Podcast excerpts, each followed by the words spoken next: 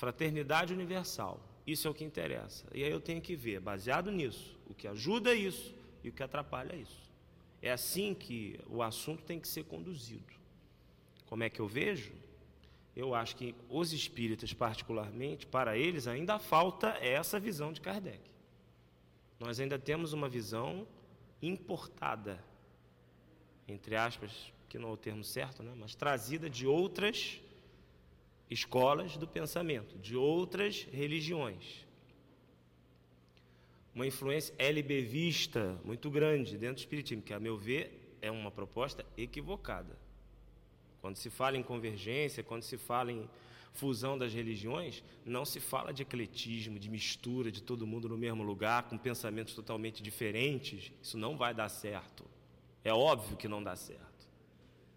A prova está aí, tudo uma logra, e acaba virando outra religião, acaba virando uma outra facção. Essa aqui é a verdade. E a proposta de fusão acaba sempre adiada. Por quê? Porque isso só pode ser verdadeiro quando for consequência do processo evolutivo das pessoas. Uma outra peça muito importante, que eu até queria ter trazido, mas aí o tempo não ia dar, é o último discurso de Allan Kardec, na Revista Espírita de dezembro de 1868 comemoração do feriado de finados, do Dia dos Mortos. E o Kardec discute se o Espiritismo é uma religião ou não é. E aí ele coloca em pauta muito da sua visão universalista. E como ele aguarda que essa visão se concretize. Não há qualquer movimento de ingerência nos outros quadrados, nos outros. Ele diz o seguinte: cada religião há de por si mesma, reconhecer os seus erros, aquilo em que precisa melhorar, em que pode avançar, sem ingerência das outras. Então, essas propostas mistureba, que eu chamo, isso é completamente alheio à visão de Kardec, porque isso é forçar uma barra, não funciona, não dá certo. Cada um, cada religião, dentro do seu espaço próprio de desenvolvimento, de manifestação, deve voltar o olhar analítico para si mesma e ver aquilo em que pode melhorar. Eventualmente, de um diálogo, ela pode ser iluminada disso, sobre isso? Pode, pode. Mas também a experiência histórica também ensina. Né? A Igreja Católica, por exemplo, já melhorou em muitas coisas. Né? A passos muito lentos, mas já não é mais a mesma coisa que era antes. Falta muita coisa? Falta muita coisa na nossa visão. Mas já melhorou muito. Né? E outras religiões também. E foi necessário haver um processo assim é, é, invasivo de ingerência de uma na outra? Não, não há necessidade disso. Aí o que, que os espíritas fazem nesse processo? Kardec esclarece lá, esperam. Nós esperamos. Porque se as religiões vão avançar, se elas vão melhorar, se elas vão apurar o seu sistema de crenças, a que resultados chegarão? Poderão ser, estou fazendo perguntas, poderão ser resultados muito diferentes daquilo que o Espiritismo ensina? Eu penso que não. Então o que a gente tem que fazer? A gente tem que esperar que ele chegue a entender o que a gente está entendendo hoje. Pode parecer uma coisa prepotente, ó, oh, mas não é não, é a realidade, gente. Saindo de Allan Kardec, sinceramente, vocês vão estudar o que é mundo espiritual em outras religiões. É possível? É possível. Mas que elementos vão ser oferecidos para efetivo esclarecimento do problema? Em que bases? Nas mitológicas? Só a doutrina espírita recorre a evidências empíricas. Isso é a partir de Kardec para cá. Que a gente começa a lançar um olhar, vou dizer sem nenhum pudor, sem nenhum medo, científico para o problema. Antes não, era matéria de crença, cada um acreditava no que queria, conforme uma tradição mais ou menos vaga, mais ou menos confusa, mais ou menos explícita. A partir da doutrina espírita acabou isso. Então a gente lança um olhar para essas tradições e já faz a triagem. O que efetivamente tem validade do ponto de vista espiritual é aquilo que não tem. Que na verdade é reflexo de uma época cuja compreensão ainda não havia se desenvolvido o suficiente para chegar a uma verdade sobre o fato. Né? O que fazem os espíritas nesse movimento? Esperam, respeitam, amam. Não fazemos ingerência, não fazemos proselitismo também, que o espiritismo só quer ser aceito por, por, é, por convicção, nunca por conveniência, sempre por convicção.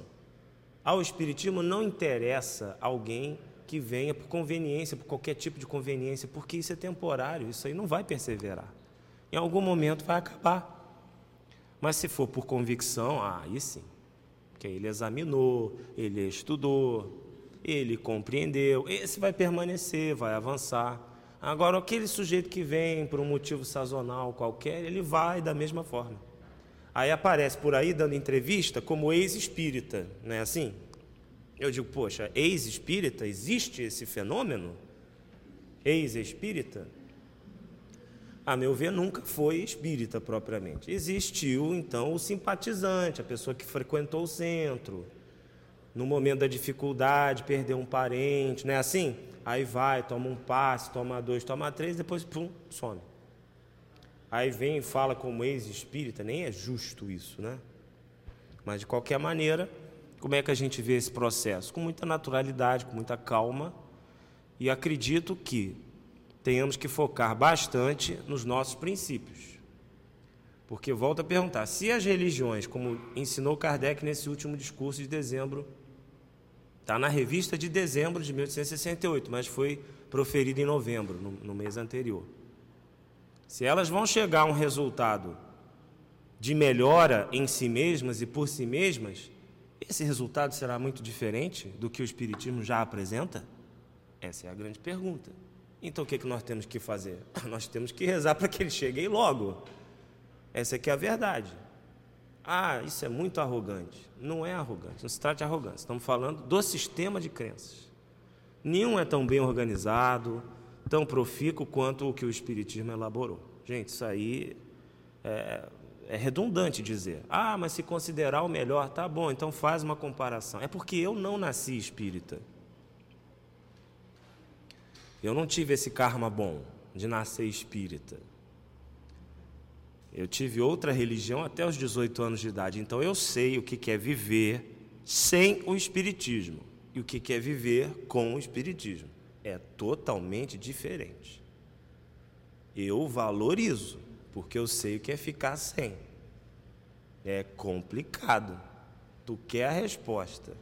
Tu quer pelo menos um encaminhamento. E não tem. Não tem.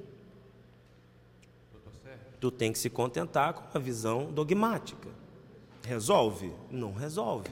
E aí, como é que você faz? Improvisa? Então eu vejo dessa maneira. A gente não tem que se preocupar muito eles, os outros, é que estão tendo que se preocupar. Porque a nossa religião já está esquematizada com os elementos de progresso, de avanço, com a concatenação com a ciência, já está tudo arrumadinho pelo Kardec. Eu vejo dessa forma, tranquilamente. Agora, os demais, ih, tem tanto caroço para eles desfazerem ainda. Nós temos é que nos preocupar em manter o Espiritismo como o Kardec deixou. Aí, isso sim, isso é um problema. A gente já está dando muito tratos à bola e a coisa pode complicar. Porque olha só, uma coisa é você articular o espiritismo aos diversos ah, setores, tudo bem. Outra coisa é você dali estabelecer uma profissionalização e em função disso uma distinção entre os crentes.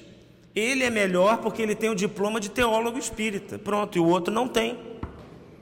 Ele é melhor porque é pedagogo espírita, o outro não tem. E aí só começa a falar aqui quem tem diploma. Para falar de espiritismo, eu não preciso do meu diploma. Eu só preciso ser espírita e estudar Allan Kardec. Algumas dessas, algumas dessas pessoas até conhecem muito bem a doutrina, mas falam muito pouco dela. E sacrificam, digo mais para você, os princípios da doutrina espírita a outros que não são da doutrina. Então, ela, olha, o que a gente viu aqui sobre desvirtuamento. O espiritismo também corre esse perigo. Não no nível escriturístico, né? os livros estão aí, embora haja problemas nas traduções. Não é nada que, ó, gere assim uma mega consequência, mas existem problemas. Então eu vejo com desconfiança esse tipo de coisa. Muita desconfiança. Pode ser que lá na frente dê uma coisa muito boa, tudo bem. Me curvarei se for positivo. Mas pelo que eu tenho visto, eu vejo as pessoas se separarem por distinções absurdas.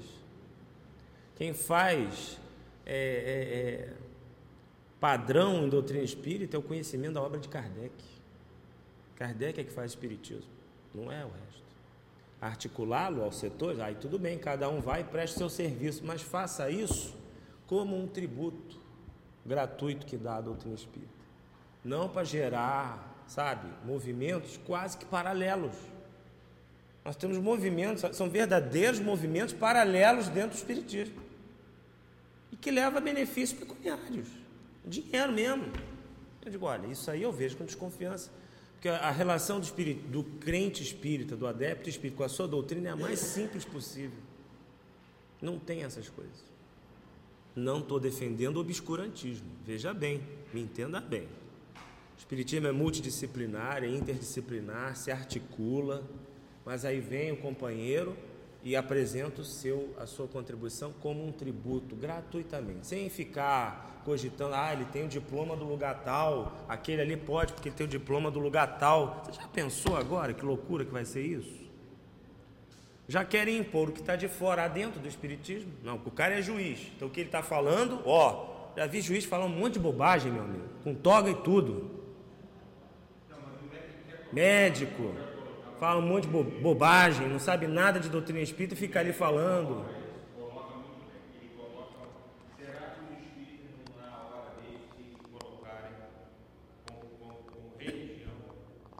Isso já está mais do que posto. Como religião, isso já está mais do que posto. O grande problema é se nós temos que ser religião ou se vamos continuar sendo igreja, meu amigo que o que nós somos hoje, efetivamente, é uma igreja capitaneada por um Vaticano. Religião é outra coisa. Pode ser assistemática, livre, como a de Jesus, como a de Kardec. Kardec diz: Nos gloriamos disso. Sim, senhores, no sentido filosófico, o Espiritismo é uma religião. Sentido filosófico. Litúrgico, não. De repente já tem romaria, já tem mitos, já tem santos, já tem e isso é, isso é problemático. Por isso que eu digo, voltar às bases kardecianas, inebriar o nosso pensamento com as premissas do Kardec para ver se não deturpa tanto. Claro, sempre há uma diferença né? entre o que o Espiritismo realmente é e o que eu penso sobre ele. Isso é natural, vai haver uma distância. Mas é meu dever então aferir essa distância, aprimorar ou diminuir, digamos, nesse sentido, a distância, com estudo, com perseverança nisso, então eu vou debater com um companheiro é, espírita em pé de igualdade. Não tem essa, não é porque eu sou professor e ele não é que eu sou mais. Eu, com o meu professorado, posso falar um monte de bobagem sobre espiritismo. E aí? E o outro, só com o espiritismo dele, estudando Kardec perseverantemente 30 anos da vida dele, sem nenhum diploma na vida, saber muito mais de espiritismo do que eu.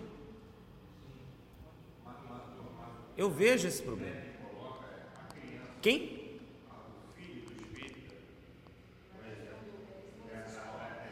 Escola. Ah. É.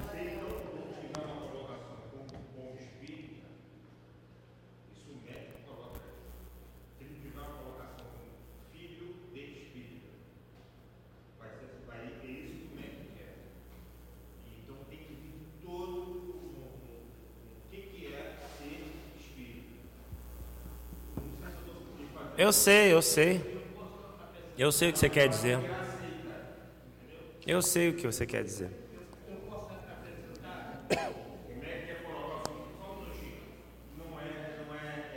Pode haver escolas cujos donos sejam espíritas.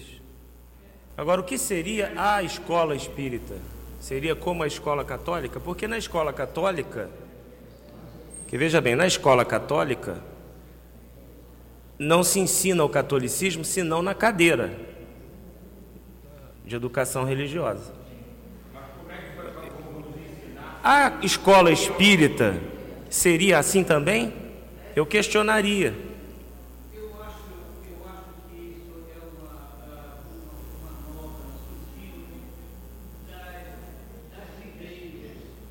Sim, vai nos equiparar a igrejas, exatamente. Aí você vai ter que ter um ensino confessional espírita. Eu vou fazer concurso agora para ser professor de, de, espiritismo. Olha que beleza, vou ganhar salário ainda para isso. Estou precisando ainda de um salário no momento. Eu sei, e eu, como espírita, repudio. O ensino espírita não pode ser remunerado.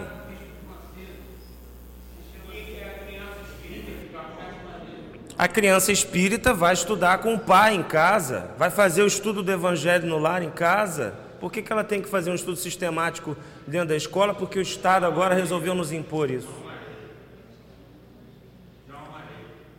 Eu sei que há uma lei, mas foram os espíritas que aprovaram essa lei? Nós fomos consultados? Não, não fomos consultados. Estamos sendo levados de roldão a um profissionalismo, a uma profissionalização do ensino que não é equiparável ao ensino teológico das outras religiões. conseguiu entrar na, na Secretaria do MEC e discute junto com as outras religiões como seria esse estudo da doutrina espírita nas escolas, porque o nosso caso é comportamental, é uma coisa de atitudes, né? mudança de transformação. Mas a Federativa do conseguiu uma cadeira exatamente para evitar essa distorção. É, eu particularmente não vejo, não vejo como é, isso, isso daí, nós estamos indo a reboque de uma propaganda confessional das outras religiões, que quiseram se meter agora no espaço escolar. O ensino é laico, religião não é para ter na escola, religião é para ter em casa, com os pais, com a família. É a minha posição pessoal. Agora nós estamos indo a reboque dos outros que estão querendo fazer proselitismo dentro das escolas. Aí vem as outras facções e não, eu também tenho meu direito. E aí nós vamos a reboque de alguma coisa que, a meu ver, é contra a nossa tendência natural. Então nós estamos sendo, na verdade, aí inspirados a fazer alguma coisa que não é da nossa índole fazer. Então deveríamos nos ausentar.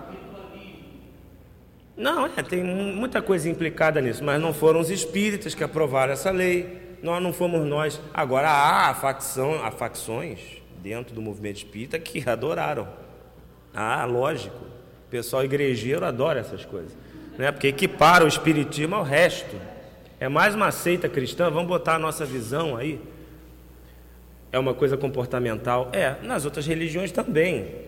Mas o comportamental é fundamentado numa, numa perspectiva dogmática também. Então nós também temos que apresentar o nosso. E aí? Né?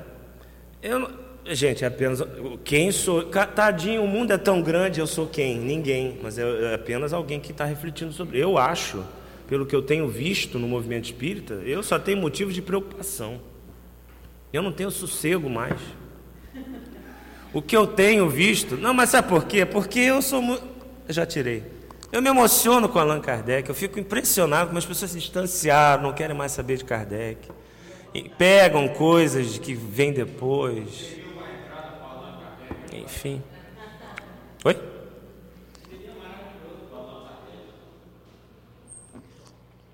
É, é uma discussão complexa, né? Bem complexa.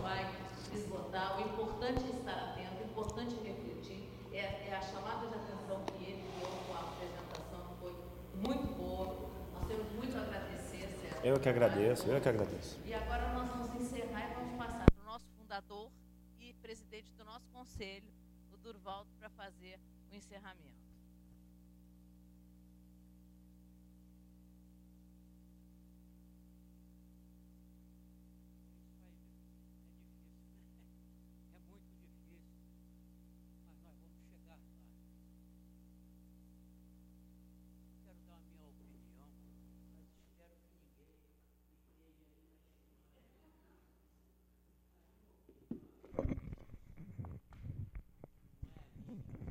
Companheiros já disseram isso, eu vou repetir.